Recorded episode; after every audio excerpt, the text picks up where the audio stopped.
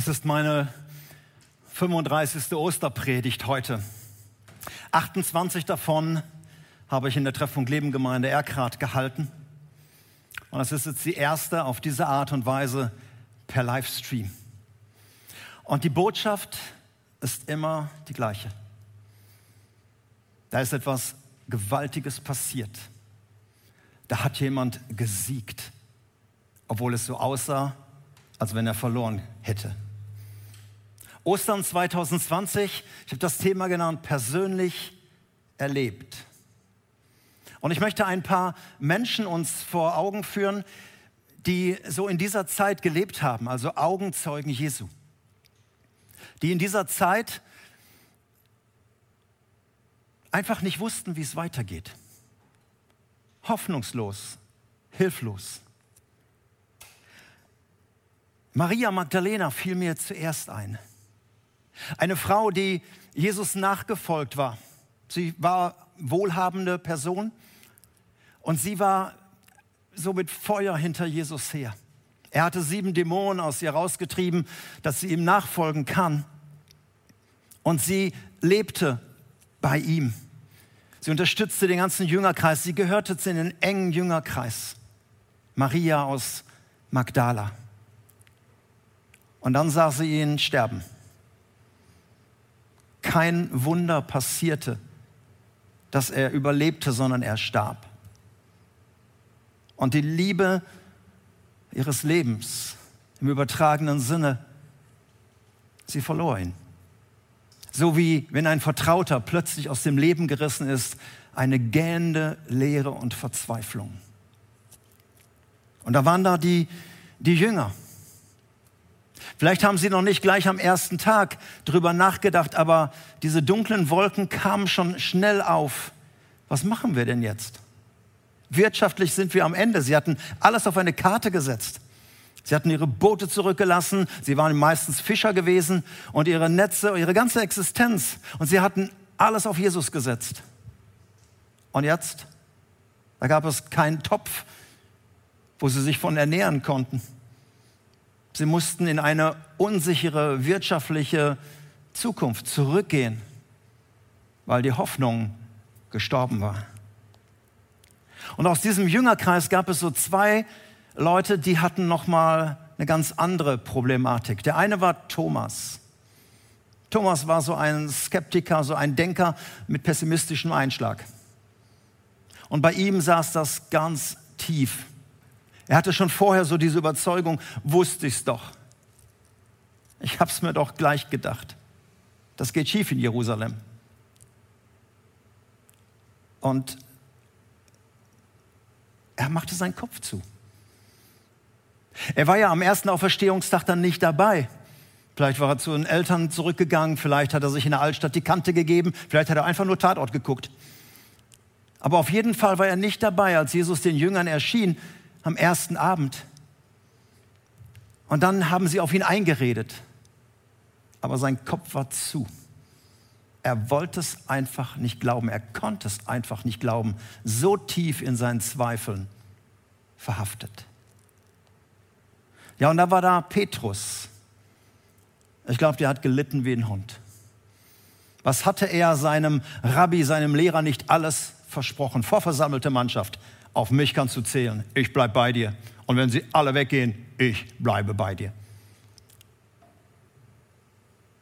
Und das Letzte, was sein Rabbi von ihm hörte, war, verdammt nochmal, ich kenne ihn nicht. Er hat sich tatsächlich beim dritten Mal der Verleugnung richtig selbst verflucht. Und dann krähte der Hahn, die Worte halten noch nach. Und Jesus und er blickten sich an, der gefangene Jesus und der verzagte Jünger, der ängstliche Petrus. Und dieser Blick ging ihm einfach nach. Und so erlebte er die Zeit zwischen Karfreitag und Ostern. Und dann war da noch einer, Nikodemus war ein Gelehrter, gehörte eigentlich zum Hohen Rat, also zu den Gegnern Jesu, aber er war ins Grübeln gekommen, er war eine ganze Nacht bei Jesus gewesen. Und Nikodemus hat einen Satz von Jesus gehört, der bis heute weltweit bekannt ist, Johannes 3, Vers 16. Jesus hat zu ihm gesagt, Also hat Gott die Welt geliebt, dass er seinen einzigen Sohn in die Welt gab, damit jeder, der an ihn glaubt, nicht verloren geht, sondern ewiges Leben hat. Er wurde ein heimlicher Nachfolger Jesu. Aber dann jetzt am Todestag hat er mitgeholfen.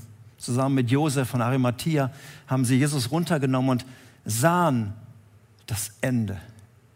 Dieser zerschundene und zerschlagene und gefolterte Körper, da war 0% Anlass zur Hoffnung, dass da noch Leben rauskommt, geschweige denn ewiges Leben. Und was er tun konnte, war nur noch Jesus so die letzte Ehre erweisen. Denn damals wurden die Verbrecher vom Kreuz direkt in ein Massengrab geschmissen und er brachte Jesus in eine Gruft. Für ihn war es vorbei. Und so erlebten viele Menschen, die Jesus nachgefolgt waren, ihre Hoffnung auf ihn gesetzt hatten, diese Zeit zwischen Karfreitag und Ostern. Fatale innere Lehre wie bei Maria, unsichere wirtschaftliche Zukunft wie bei den Jüngern eine tiefe Verunsicherung. Ich kann das nicht glauben, egal was andere mir erzählen. Sich Vorwürfe machen, versagen, wie konnte ich nur? Und dieses Versprechen, was jemand nicht eingehalten hat, damit jetzt umzugehen. So haben diese Menschen Ostern erlebt. Und vielleicht ist deine Lebenssituation so eine Mischung aus allen. Isolation, Ängste, Fragen, Vorwürfe. Vielleicht hat jemand ein Versprechen nicht einhalten können und du musst damit jetzt umgehen. Das ist deine Situation. Ostern 2020. Und dann ging die Sonne auf. Der dritte Tag. In Jerusalem Wochenanfang. Das große Passafest war vorbei. Man vermutet, dass mehr als zwei Millionen Pilger in der Stadt waren. Sie machten sich jetzt auf, in ihr Leben zurückzukehren. Die Müllabfuhr war bei der Arbeit und sie räumten die Stadt auf. Alles schien eine ganz normale Woche zu werden. Aber hinter den Kulissen, hinter dem Unsichtbaren, menschlich Unsichtbaren, da ging es hoch her. Schon seit Stunden war im Himmel Standing Ovation. Ein Applaus, der einfach immer wieder aufbrannt. Zugaberufe. Der Wein wurde kalt gestellt. Es wurde gefeiert.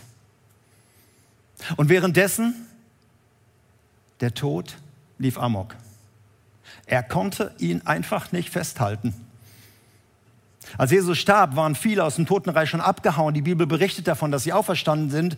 Aber das machte dem Tod nichts aus. Den einen wollte er festhalten. Aber er merkte, wie er ihnen aus den Händen glitt, ins Leben zurückkehrte. Und die Hölle unterbrach die Jubelfeiern, die Siegesfeier abrupt. Der Teufel raufte sich die Hörner. Er hatte alles auf eine Karte gesetzt. Er hatte alles versucht. Und jetzt merkte er, das Blatt hat sich gewendet. Er hat keinen Trumpf mehr.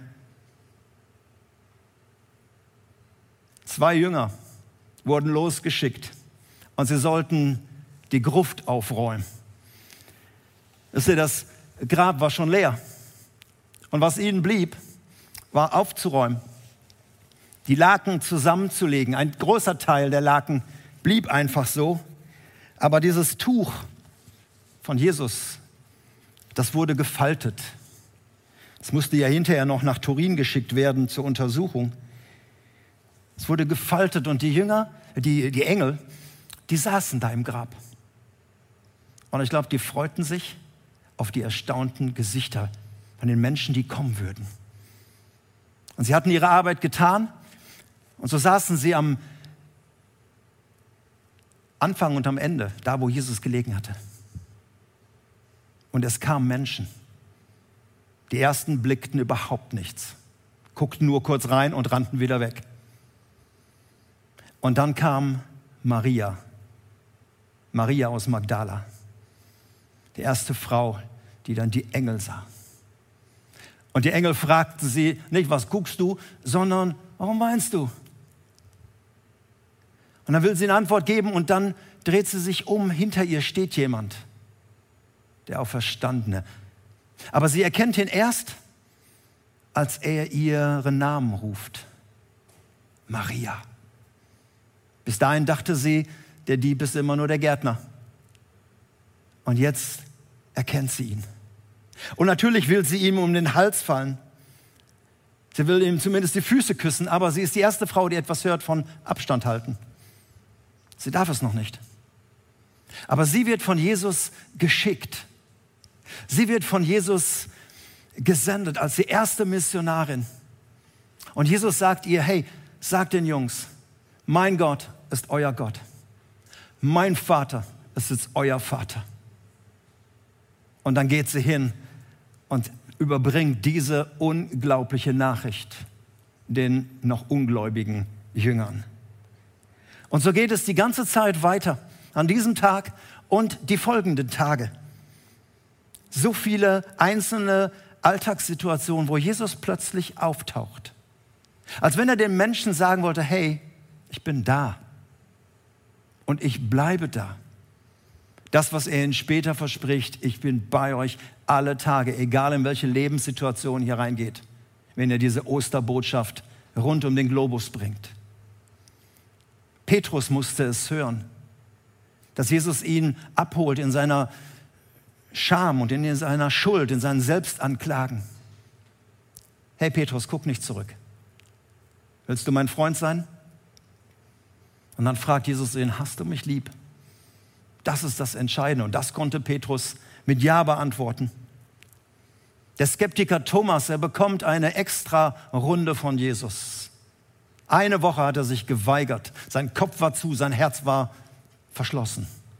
Und dann kommt Jesus nochmal und geht auf ihn zu und sagt, hey Thomas, komm, du darfst mich anfassen.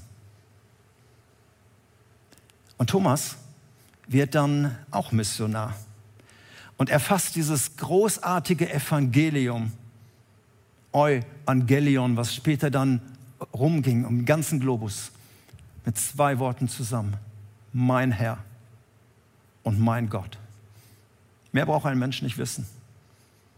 Jesus ist der Kyrios.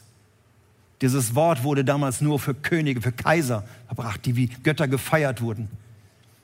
Und Thomas versteht in diesem Augenblick, Jesus ist der Kyrios. Und er ist mein Herr. Und deshalb kann ich auch mein Gott zu ihm sagen. Das ist die Osterbotschaft. Das ist das Bekenntnis. Und ich möchte dich fragen, was ist dein Osterbekenntnis? Was glaubst du? Ich habe am Donnerstag meinen Optiker eingeladen zu dem Livestream. Und er sagte mir, nein, das brauche ich nicht gucken, ich bin bekennender Atheist. Ich glaube das alles nicht. Das war sein Glaubensbekenntnis. Ich persönlich erlebe Ostern 2020, wie viele andere auch, mit ganz viel Verlust. Und gestern Abend saß ich noch mit meiner Frau im Garten und wir haben das beide so ausgetauscht. Ja, da ist ganz viel Verlust. Wir können nicht zu unseren Kindern, wir können nicht zu unseren Enkeln. Aber da ist etwas ganz tief, was mir niemand nehmen kann. So wie Tim das eben im Zeugnis auch sagte mein persönliches Glaubensbekenntnis. Und ich habe es versucht zusammenzufassen in Anlehnung an den bekannten Psalm 23. Der Auferstandene ist mein guter Hirte. Und deshalb geht es mir gut. Und er hat einen Plan mit meinem Leben. Er führt mich, ob auf grüne Weiden und zu frischem Wasser, wo immer er mich hinführt. Er hat einen Plan für mein Leben. Und auch wenn ich manchmal ins finstere Tal muss oder durch ein Tal muss. Und auch wenn ich manchmal Schiss habe, der Auferstandene geht mit mir. Und er ist mein Trost. Welche Lebenssituationen auch zu mir kommen, wie feindlich sie mir auch erscheinen. Manchmal sind Situationen, manchmal Menschen. Er bereitet vor mir einen Tisch. Und darauf sind immer die Zeichen von Brot und Wein. Das ist das, was er für mich getan hat. Und deshalb nicht Schmach und nicht Schuld werden mir folgen, sondern Gutes und Barmherzigkeit werden mir folgen mein Leben lang. Und deshalb weiß ich, ich werde einmal bei ihm sein. Ich werde ihn sehen, so wie er ist. Und dann warten auf alle die, die nachkommen. Hey, das ist mein tiefstes Glaubensbekenntnis. Und das ist kein Strohhalm, an den ich mich klammere. Das ist keine Krücke, sondern das ist für mich tiefste Gewissheit. Deshalb wünsche ich dir Ostern 2020, dass du das persönlich erlebst, dass er lebt und dass du begreifst, es ist für dich ganz persönlich. Gottes Segen. Amen.